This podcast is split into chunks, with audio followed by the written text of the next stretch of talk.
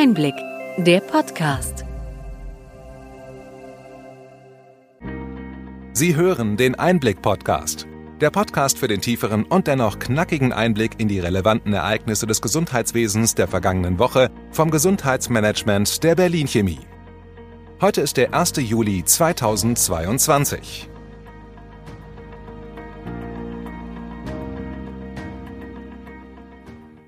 Welche Themen standen in dieser Woche im Mittelpunkt? Das erwartete Defizit bei den gesetzlichen Kassen soll unter anderem durch eine Erhöhung des Zusatzbeitrages der Versicherten geschlossen werden. Karl Lauterbach stellte die Eckpunkte seiner Planungen für die Finanzierung vor. Ab 1. Juli gilt die neue Testverordnung. Kostenfreie Bürgertests gibt es nicht mehr für alle Bürgerinnen. Die Mengenbegrenzung bei Videosprechstunden entfällt, zumindest bei Notfällen, so die neuen Abrechnungsregularien.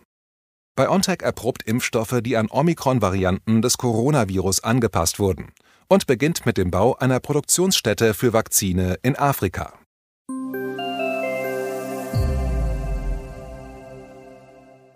Womit starten wir?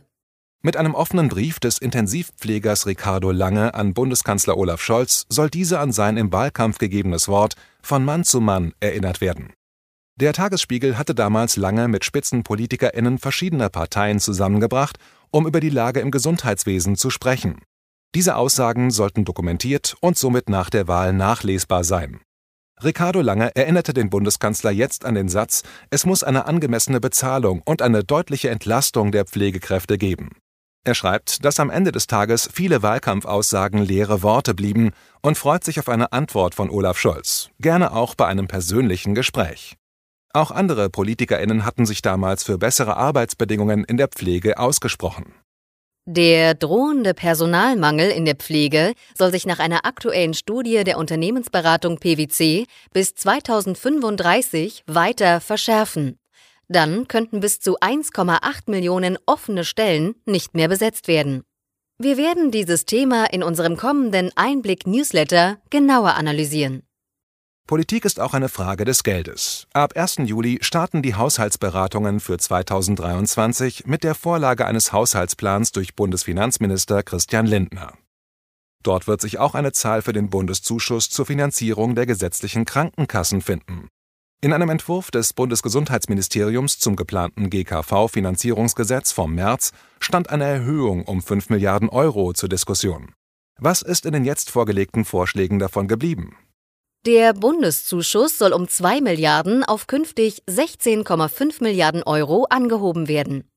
Die zentrale Botschaft des Ministers war jedoch die Erhöhung des Zusatzbeitrages der Versicherten um 0,3 Prozent. Das bedeutet eine jährliche Erhöhung für die Versicherten um bis zu 87 Euro. Der Arbeitgeberanteil steigt nicht, da der Zusatzbeitrag nur von den Versicherten bezahlt wird. Weitere Maßnahmen, um das erwartete Milliardenloch der GKV zu stopfen, sind das erneute Abschmelzen der Rücklagen bei den Kassen und beim Gesundheitsfonds, einen einmaligen umsatzabhängigen Solidarbeitrag der forschenden Pharmahersteller, Gewinne durch Effizienzreserven bei den Krankenkassen sowie die Aufnahme eines Bundesdarlehens, das 2026 zurückgezahlt werden soll. Ein kleinteiliges Maßnahmenpaket statt der seit Monaten erwarteten grundlegenden Sicherung der GKV-Finanzen. Die Eckpunkte sind mit dem Bundeskanzler und Christian Lindner abgestimmt, bedürfen aber noch der Abstimmung mit den anderen Ressorts. In jedem Fall auch mit dem dritten Partner in der Ampelkoalition, den Grünen. Deren GesundheitspolitikerInnen stören sich vor allem an der mangelnden Weitsicht des Lauterbach-Lindner-Vorschlags. Ein Bundesdarlehen sei keine nachhaltige Antwort auf die strukturellen Finanzprobleme in der GKV, so der Kommentar von Maria Klein-Schmeink, der stellvertretenden Fraktionsvorsitzenden der Grünen. SPD und FDP schwiegen zu den Vorschlägen und unterstützten Karl Lauterbach nicht gegen die massive Kritik von Krankenkassen und Ärzteschaft. Besonders die Rücknahme der extrabudgetären Zusatzvergütungen für Ärztinnen für die Aufnahme neuer Patientinnen wird als verdeckte Leistungskürzung gesehen. KBV-Chef Dr. Andreas Gassen sieht das Vertrauen der Ärzteschaft in die Politik ein weiteres Mal erschüttert. Herr Lauterbach, das ist Betrug an der Fachärzteschaft, überschrieb der Spitzenverband der Fachärzte seine Pressemitteilung. Die Eckpunkte seien allenfalls eine finanzielle Atempause, so Dr. Doris Pfeiffer, die Vorstandsvorsitzende des GKV-Spitzenverbandes. Wichtig sei allerdings, dass der Bundesgesundheitsminister Leistungskürzungen für Versicherte erneut ausgeschlossen hat. Aus den Reihen der gesetzlichen Kassen kam weiter der Kommentar, dass dringend sinnvolle und nachhaltige Strukturreformen gebraucht werden. Barmer Vorstandschef Christoph Straub legte schon im Mai ein 10-Punkte-Papier 2.0 vor, das notwendige Schritte zur Umsetzung einer sektorenübergreifenden Versorgung skizziert. Wir haben dieses Papier in den Show Notes eingestellt.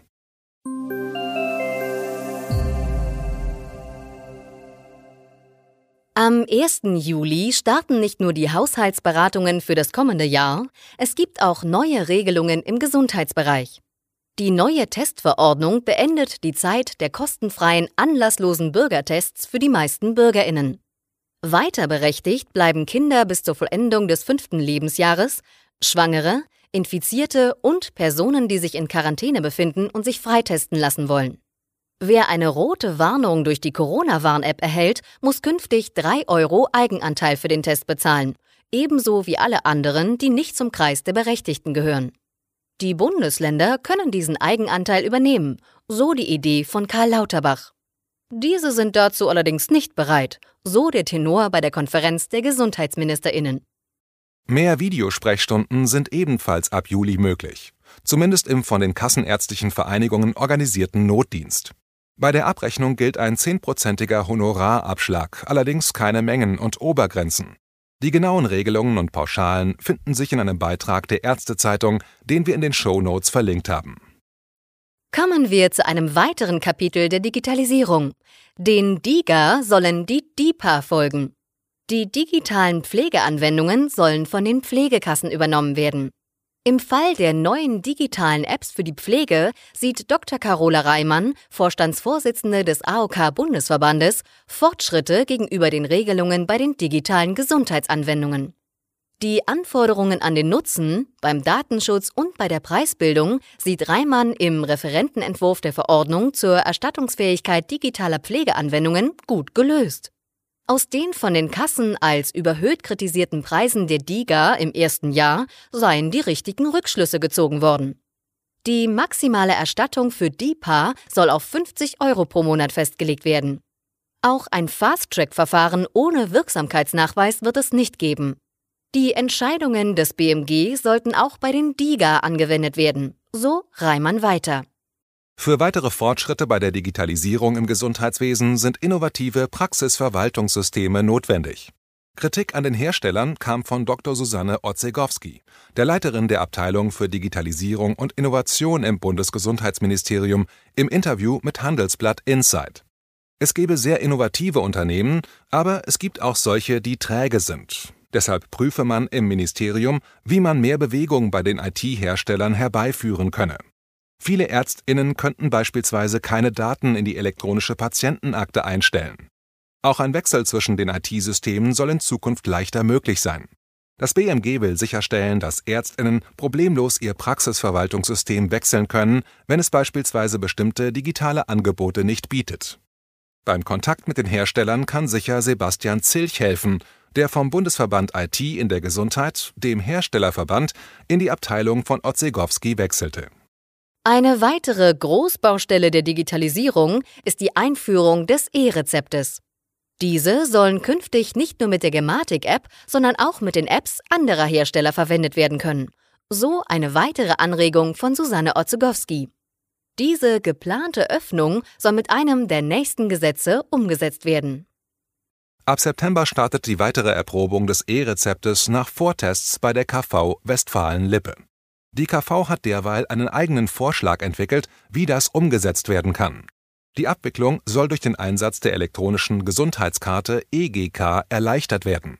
Wir hatten zu entsprechenden Plänen berichtet und in Westfalen-Lippe wird diese Lösung bereits ab Juli in einem Vortest mit zwölf Praxen erprobt.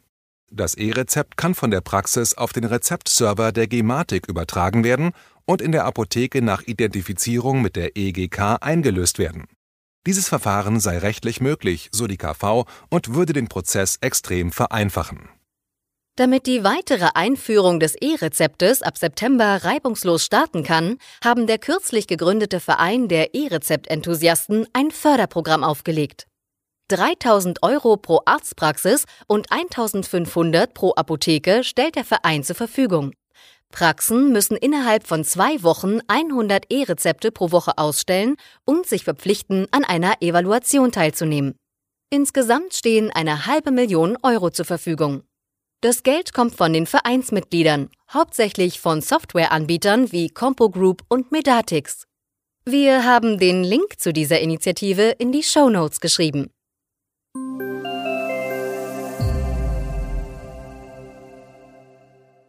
Die Testinfrastruktur soll in den Apotheken erhalten bleiben, so das Bundesgesundheitsministerium in einem Strategiepapier.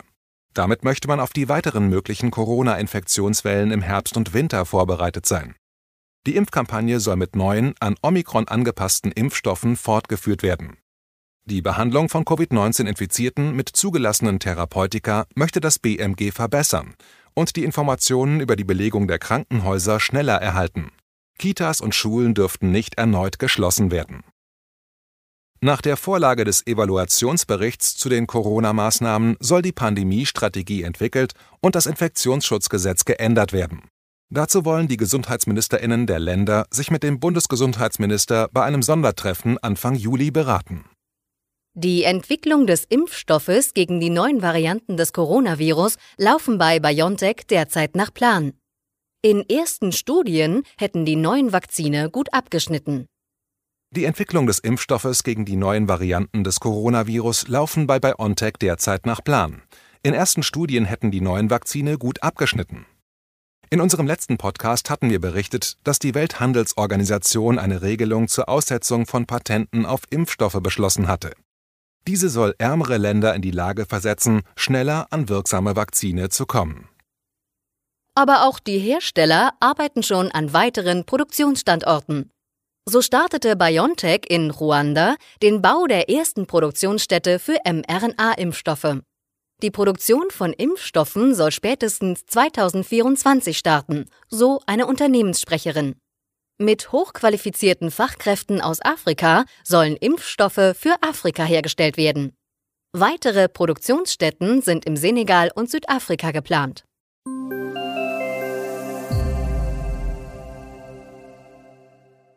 Soweit unser Rückblick. Was für Themen bringen die kommenden Wochen? Corona und die Finanzen werden uns durch den Sommer begleiten. Die letzte Sitzungswoche des Deutschen Bundestages vor der Sommerpause steht an und das weitere Pandemiemanagement wird beraten. Die Gesundheitsministerinnen wollen vermeiden, dass Deutschland ein drittes Mal mehr oder weniger unvorbereitet im Herbst auf die erwarteten steigenden Infektionszahlen reagieren muss. Kein Gesetz verlässt den Bundestag, so wie es in das Parlament kam. Gleiches wird auch für die Maßnahmen zur Stabilisierung der GKV-Finanzen gelten. Die Eckpunkte bieten viel Diskussionsstoff. Vielleicht schafft es die Politik ja, den geforderten Strukturwandel anzupacken und nicht nur jährlich neue Rettungspakete zu schnüren. Hat Ihnen die breite und bunte Palette an Nachrichten und Informationen gefallen? Wir freuen uns, wenn Sie unseren Podcast weiterempfehlen und über Ihre Anregungen und Fragen. Schreiben Sie uns einfach an gesundheitsmanagement at berlin-chemie.de. Sie finden unsere Kontaktdaten auch in den Show Notes. Wir freuen uns, wenn Sie am nächsten Freitag wieder dabei sind beim Einblick-Podcast vom Gesundheitsmanagement der Berlin Chemie.